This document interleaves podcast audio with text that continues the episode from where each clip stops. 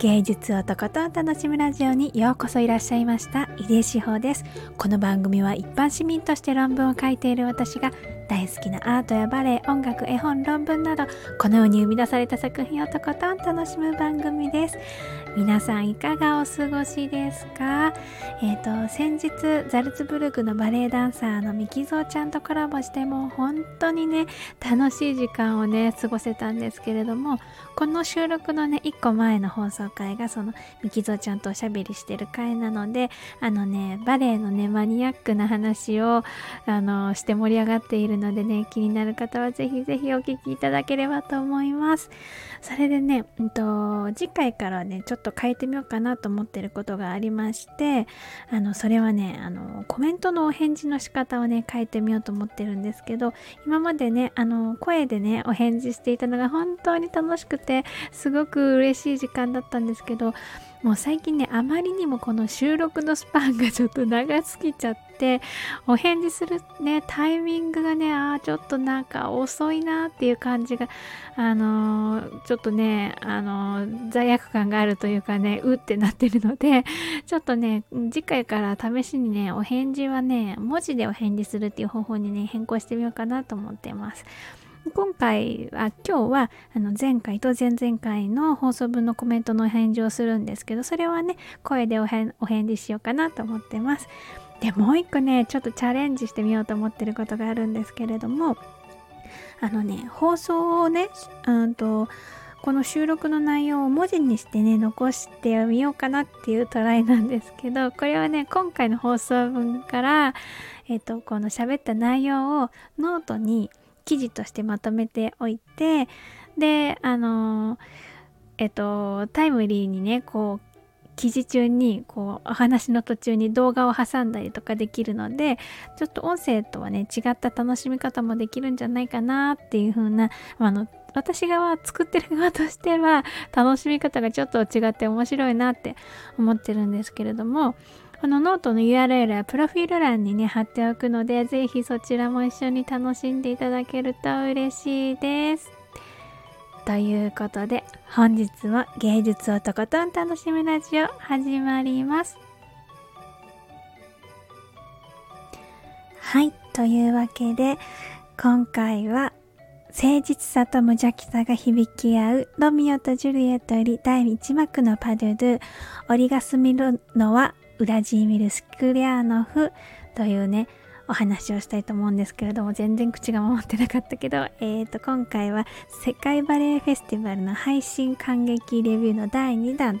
なんですが、えー、とロミオとジュリエットの一幕ね。えっ、ー、とねこのロミオとジュリエットは私10代の頃とかはそんなに好きじゃなかったんだけどもう大人になってからは本当にとっても大好きになった演目です。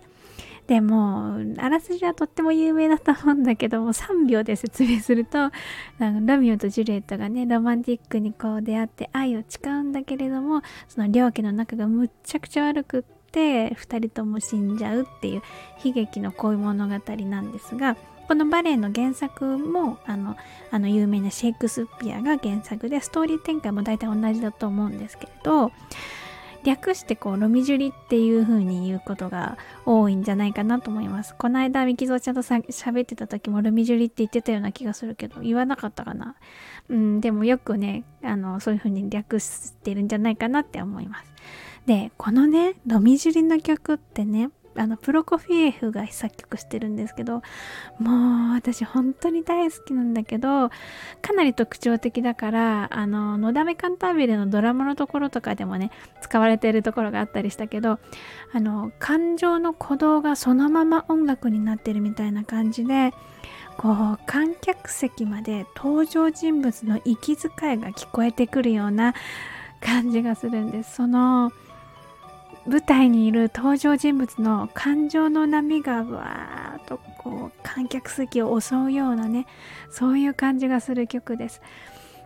でプロコフィエフが作曲した当時はそのすぐにバレエ演目として上演されなかったらしいんですけどそれでプロコフィエフは先にこのロミジュリロミオとジュリエットの組曲みたいな感じで発表されたらしいんですけどあのーえっと、バレエ音楽としてだけじゃなくてその物語の音楽としてあの聴けることもできるぐらいすごく、うん、ストーリー性のある曲だなって私は感じるんですけどもう聴いてるだけで幸せなシーンは本当にこう飛ぶように舞うように幸せでこう圧力でこうもう圧巻されるシーンっていうのもこっちも聞いてるだけでね重苦しくもう圧倒されちゃうっていう感じのねする企画なんですよね。で今回この、えーと、バレエフェスで踊られていたパドゥドゥっていうのはうんと第1幕よりパドゥドゥって書いてあるんだけど、えーと、いわゆるバルコニーのシーンって言われることが多いやつでえっ、ー、と、バルコニーのパドゥドゥとか言うんだけど、パドゥドゥっていうのは2人で踊る踊りのことをパドゥドゥっていう。だけどね、これはもう本当に物語の中で最も幸せいっぱいなシーンっていう感じがするんですよね。その、このシーンの直前では、ジュリエットのお家の舞踏会にロミオが変装して乗り込んで、それがきっかけでロミオとジュリエットが一目惚れして恋に落ちるんだけれど、その日の夜にロミオがジュリエットのお家のバルコニーまで会いに来るっていうそのシーンなんです。恋する気持ちをこうお互いにねあの舞い上がってる感じを踊り合うっていうような場面なんですけれどももうロミオとジュリエットが本当に見つめるだけでお互いに夢中になっちゃうっていうような感じがするポワッポワっていう桜色ポワンみたいなそういう最高潮の感情のねあの幸せ感情のこう最高潮のシーンなんですけど初々しい2人の弾ける恋心みたいな感じで2人だけの世界で2人だけの激しい風をこう巻き起こすように踊って回って跳ねてっていうようなそういうねパドゥドゥなんですよね。もう大好きで多分日本でもまあ世界中で人気のシーンなんじゃないかなって思います。で、今回のこのバレエフェスでは、えー、ジュリエット役にボリショイバレエ団のオリガス・ミルノワっていう方で、ロミオ役はマリンスキー、あマリンスキーバレエ団のウラジーミル・スクリアノフって方が踊ってるんですけど、このボリショイとマリンスキー別の別同じロシアのあの超絶有名 バレエ団ですけどこのこのバレエ団の共演っていうのもすごく、うん、見どころというか珍しい組み合わせだと思うのであのそれも見どころだったのかなと思います。でまあお二人ともそれぞれのバレエ団のプリンシパルなんですけどで今回このボリショイのあのスミルノワの方がこの演目やりたいっていうお話をされたらしいんですよね。インタビューであのお話しされてたんですけどでその理由がまだ踊ったことがなくってもうすごく踊りたいと思ってたからっていうようなお話をされてました。で本当にねこのお二人のバルコニーのパドゥドゥっていうのは誠実さと無邪気な感じっていうのがねもういいいい具合に響き合って初々しい愛を奏でるっていうような踊りだなーっていうふうに思いました。でこのあのオリガス・ミルノワさんが踊るジュリエットっていうのはねすごく大人びたジュリエットだなっていう印象だったんですよね。もう空間をね大きく使っても長い手足でね舞台を飛ぶように移動するグランジュッテがすごく誠実感にあふれたグランジュッテであのグランジュッテっていうのはこう両足をバッてこう前後に大きく開いてジャンプする大きなジャンプあのバレエといえばっていう感じのあのジャンプの動きなんですけれどもそれがね私は本当に衝撃的っていうぐらいその誠実感がこちら側に伝わってくる。でジュリエットっていうとなんとなくキャラクターのイメージとしては純粋っていう純粋さっていうイメージがあるんだけれどもうねなんかこのオリガス・ミルノワのジュリエットは純粋さ通り越してもう分厚い誠実感が溢れてるっていう感じでね。うんなんかもうロミオを見つめる視線にもこう包み込むような雰囲気があってでジュリエット自身熱い気持ちを内に秘めつつも、うん、それをもうぶつけるでもなくだけど本当に嬉しそうにロミオを見てるっていうそんな感じでねあのはにかみつつも懐の大きいというか、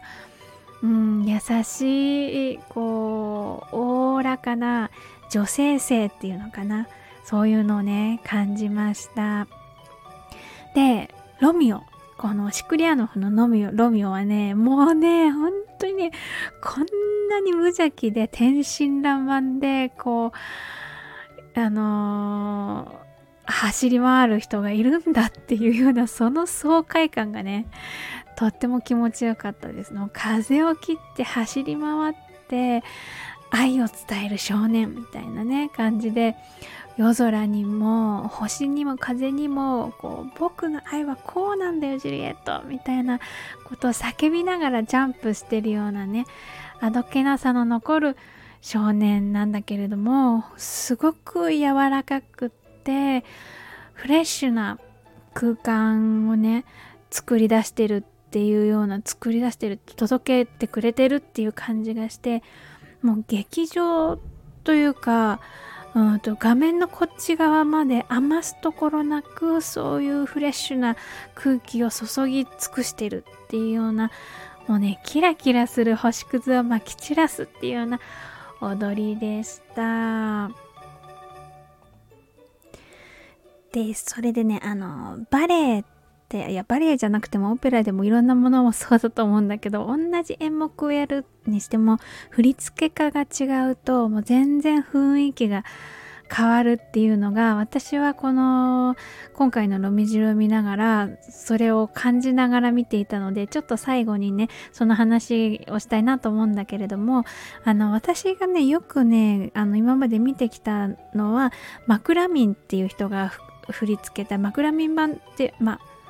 枕民版、うん、そう、が一番多く見てたかなって感じたんですけど、で、今回のあのバレエフェスのプログラムでは、ラブロフスキーっていう人が振り付けたラブロフスキー版だったんですよね。で、あとね、あのもう一つあるんだけれども、よく踊られているやつが、で、その3つのね、振り付けのね、バージョンの話をね、ちょっとだけね、お話、最後にね、お話ししたいなと思うんですけれど、まずね、ラブロフスキー版はね、うんとね、すごいバレエっぽいっていうか そのザッツバレエクラシカルなバレエとはこういうものだっていうような感じのそういう基本ルールに忠実な感じがねまあ何が基本ルールとかっていうのはちょっとわかんないけど でもそういう印象があるあの振り付けであのステップの数は本当に最小限でシンプルで無駄がないっていう王道クラシックバレエっていうような感じが強調されている雰囲気ででこのバルコニーのシーンではねあの、穏やかで揺るぎない時間揺るぎない気持ちが満た揺るぎない気持ちで満たされている時間っていうのがあのすごく印象的に伝わるような振り付けなんですよね見ていて本当にね浸れるっていう感じその初々しさとかねその幸せな気持ちっていうのがねじっくり浸れるなっていう感じなんです。で次にさっきお話ししなかったけどヌレーフ版っていうのがあってヌレーフっていうのはこのヌレーフ版は多分ね、えーと、パリオピラザの芸術監督をヌレーフがやってる時に多分作られたものなんじゃないかなって思うんだけれどだからオペラ座がやる時はヌレーフ版で踊ってるってことが多いかなって気がする。でこれはこのヌレーフ版は感情の展開がすごくスピード感があってもう目が離せないみたいな次はどんなあの場面場面は変わらないんだけどその場面が変わるようなとハッとさせられるようなことがすごく続くのでね観客としてはもうずっと目見張りっぱなしみたいな大きく開けてね取りこぼしちゃいそうなそういう感じがする振り付けであのテンポは多分ダブロフスキー版とかと変わらないんだろうけどもうどんどん物語がね進んでいくっていうようなテンポよく進んでいくっていうような感じの振り付けででねあのねうんと一つの音に3つぐらいの動きがギュギュって詰め込まれてるようにも見えるぐらいすごくたくさん 動いてる。でこの間のあのミキゾちゃんの話もなんかヌレーフ版の印象はそんな詰め込むってほど動きが多いって言ってた気がするからやっぱりねそうダンサーにとってもそういう振り付けなのかなって 思います。で最後ね枕民版この枕民版はえっとロイヤルイギリスのえっとロイヤルバレエでよく踊られていて劇的でもうドラマティックな振り付けなんですよね。もう舞台上の空間をビュンビュンギャンギャン動かしていくっていうもうダイナミックに感情を表現するっていう感じでもうね二人ともこう幸せあふれる感じでもうずっとはしゃぎ続けるっていう 雰囲気。でこのシーンの曲はもうすごい浮遊感がねなんかあのほわーっていうのがすごくあって気持ちいいんだけれどその浮遊感がものすごく際立つような踊りだなーっていうようなあの枕瓶枕瓶版のねイメージがあります。で、これそれぞれ3つの振り付けの違いはね、YouTube の動画をそれぞれね、入れてノートの方にまとめてあるので、気になる方はぜひそちらもね、見てみていただけたら嬉しいです。というわけで、今日は誠実さと無邪気さの響き合うロミオとジュリエット第1幕パドゥドゥ折が勧めるのはウラジーミル・スクリアーノフという話をしました。続いてコメント返しのコーナーです。まず最初に、えっ、ー、と、1月21日に放送した正統派を、正統派をスパイスに、ゼンツァーノの花祭り、オニール花さん、マチアス・エイマンさんの放送回です。もうね、これね1、1ヶ月ぐらい前になってしまった。遅くなりました。これは世界バレエフェスティバルのレビューの第1回ですね。前座のの花祭りっていうあの華やかで楽しいふんわりした踊りの、うんと、お話をした回です。そちらにコメントいただきました。ありがとうございます。えーと、まず、ゴールディさん。小声で画面にブラボーって言ってる井出志保さんが可愛いってありがとう、ゴールデンさん。ブラボーって言っちゃうよね。そんなに大きな声は出ないけどさ、いや、もう簡単のため息とかね、はぁ、みたいな。なんか、ブラボーって言っちゃう。そう、楽しかったですよ。ゴールディさんコメントありがとうございました。えー、続いて、海さん、もうすぐ個人事業主の海さんからいただきました。あ、これゴールディさんのコメントにね、お返事する形でコメントいただいてるんですけれど、同感です。絵を、動きを、綺麗でエレガントな言葉に変える、素敵といただきました。うわ、嬉しい。ほんと、そんなこと言ってくださるなんて、もう本当に嬉しい。そうだけどね、あの、このね、言葉に変えるっていう作業が私はうん多分ね好きなんだろうなって気がする。気がするっていうのはね得意じゃないって思ってるからねもう大好きっていうふうには言えないんだけどでもねこれだっていう言葉が見つかった瞬間とかね勝手に口から出てきた言葉が出てくる瞬間っていうのはやっぱり気持ちいいからね。うんおばあちゃんになっても続けようと思います ふみさんコメントありがとうございました。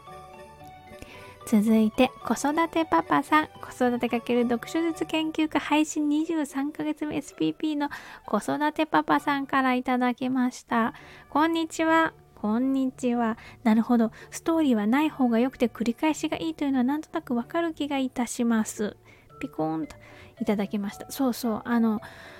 繰り返しってやっぱり気持ちいいですよね。私はすごい好きなんですよね。あとユニゾンっていうの揃ってる動きとかね。それだけでただ美しいただ楽しいっていうようなもちろんストーリーがあ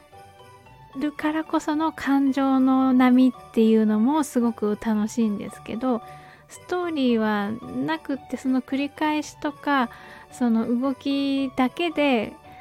この楽しめる感情が動くっていうようなのも私はすごくね素敵だなって思うんですよね。うん。うん好き。子育てパパさんコメントありがとうございました。続いてジェンヌさん。ジェンヌフランスのジェーヌさんからコメントいただきました。ポロンと広げて優しく包み込むなどなど井出志保さんの表現がどれも素敵です。次のお話も楽しみです。といただきました。わあありがとうございます。ジェーヌさん。次の話がだいぶ遅くなってしまったけれど。ジェーヌさんもねたまにあのこんな作品バレエオペラ座見に行ったよとかっていう配信されてるのでねもうねすごく羨ましいなって思うけどね。でもねあのそういう風にこう表現が好きって言ってくださる方がいるとね本当に私は幸せ者だなと思いますよ。ジェーヌさんコメントありがとうございました。続いて2月10日に放送したバレエダンサーミキゾーちゃんとおしゃべりコラボにいただいたコメントのお返事をしたいと思います。これはね、えっ、ー、とね、この放送回はね、注釈めちゃくちゃ多かったんで、なんかマニアックな話いっぱいしたから、あのー、説明しないままね、進んでったから、可能な限り、うん、つけてみた、説明を。えっと、コメントありがとうございます。うんと、まずは、光一さん。光一、あと、ミネソタ州の光一さん。え、ミキゾさんと井出翔さんコラボ初めてでした。そんな気がしない。と笑ってるけど、そうなの。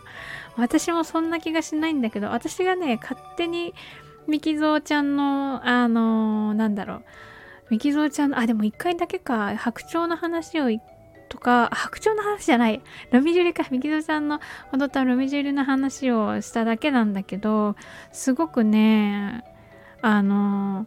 うんと、たくさんお話ししてるような気がするんだけど、それはね、ただただお互いの放送を聞き合ってるだけっていうだけで コラボは初めてだったんですね。めっちゃ楽しかったです。光一さん、コメントありがとうございました。続いて、ミキゾーバレエダンサーあとオーストリアのミキゾーちゃんからです。ひでしほちゃん、細かい注釈までつけてくれてありがとう。アチチュードの話で私が言った銅像の名前は、イタリアの彫刻家ジョバンニ・ダ・ボリョボローニャの作品。天×マーキュリーでした。動画じゃなかった。アチチュードの形してるよっていただきました。そうそう。私これで初めてね、検索して知ったんだけど、なんかアチチュードっていうあのー、何？あの形バレエの動き自体がこのアマかけるマーキュリーの天かけるか。マーキュリーの形から出てきたんじゃないかっていう説もあるらしいみたいなのも書いてあってそうなんだと思って。確かにこうファッてこう駆け出してる駆け出して飛び出してこううんなんかその飛んでる瞬間飛び始めた瞬間みたいな足の形をしててね片足が上がってて片足は蹴り出してみたいちょっと一つあのうんとネタが増えました。マーキュリーの形っていう。ああミキゾーちゃんありがとうございました。またね。また一緒におしゃべりしましょう。楽しみにしてます。コメントありがとうございました。えー、続いて、ジェンヌ、ジェンヌさん。ジェンヌ、フランスのジェンヌさんから頂きました。わーキャ毎週聞きたい内容でした。メソッドの違いがとても勉強になったり、ルグリ30年前の動画をと投稿で爆笑したり、心の底から楽しみました。といただきました。わー、嬉しい。ありがとうございます。そう、あのね、あの、ルグリのね、動画はね、これはインスタに上がってたやつなんだけど、あの踊ってる動画自体すごく私の好きな作品でこれを取り上げて一回放送収録したいなって思ってるぐらい大好きなのでね。嬉しいんだけど 嬉しいんだけど なんかあれだよね。パッと上がってきたらこれ現役で踊ってるのかなって思っちゃうよなと思うけど。まあでもそれでいいんだろうけどね。というわけでジェンヌさんコメントありがとうございました。というわけで今日も最後まで一緒に楽しんでいただいてありがとうございました井出志保でした。